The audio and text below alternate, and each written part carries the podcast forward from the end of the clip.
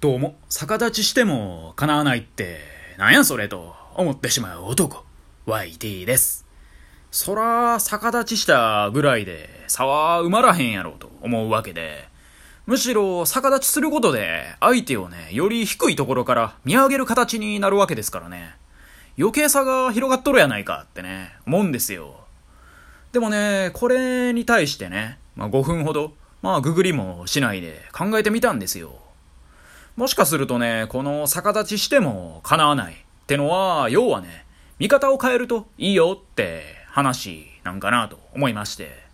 まあ、逆立ちすると、まあ、普段からの目線、まあ、普段の自分の目線とはね、全く異なる景色が見えるわけなんで、まあ、それだけで君の世界への見え方は変わるんだよと。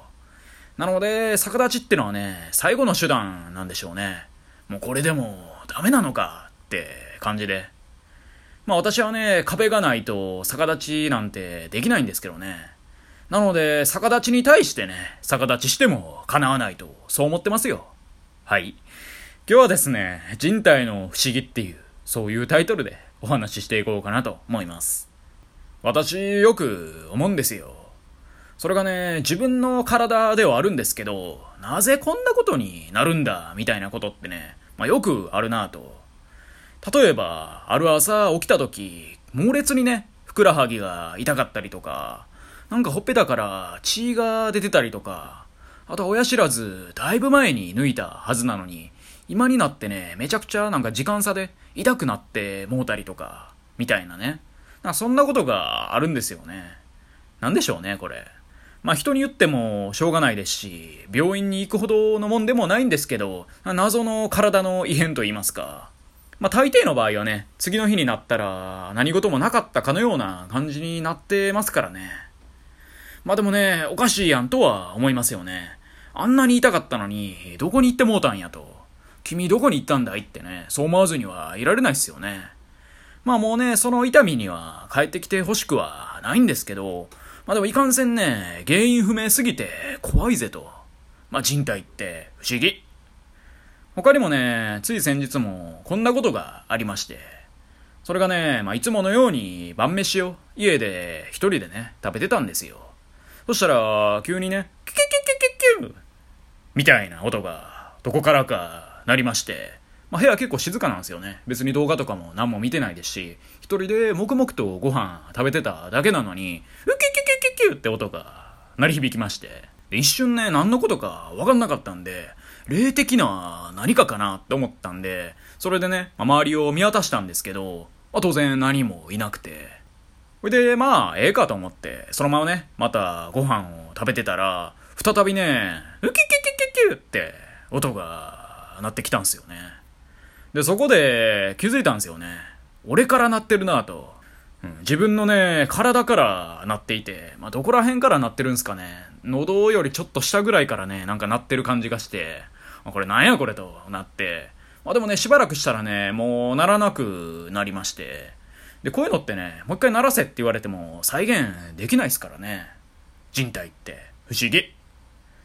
で、こういうことってなんかちょいちょいありますよね。自分の体からようわからん音が鳴るみたいなこと。そういえばね、昔見た滑らにゃい話で、まあ、兵道っていう芸人さんがね、同じようなことを言ってはったなってことを思い出しまして、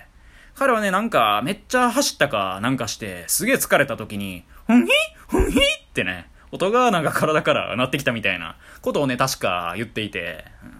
で、それを聞いた当初はね、んなことあるか？ってね、思ったんですけど、まあでもね、ちょいちょいね、自分の体からもようわからん音が鳴ってることがあるなってことに、いつからか気づきまして、なのでね、ああれは確かにあるんだなってね、思いましたよね。まあ、もしかしたらね、大人になってからじゃなくて、ちびっこの時からね、がっつりなってたのかもしんないですけど、まあでもね、大人になってからそれが明確にわかるようになりましたね。まあ人体で音を出す機能って、話すこと以外だと、まあおなら、ゲップ、くしゃみぐらいのね、まあ三大、人前では極力控えた方がいいやつだけだと思ってましたけど、まあ他にもあるみたいですよね。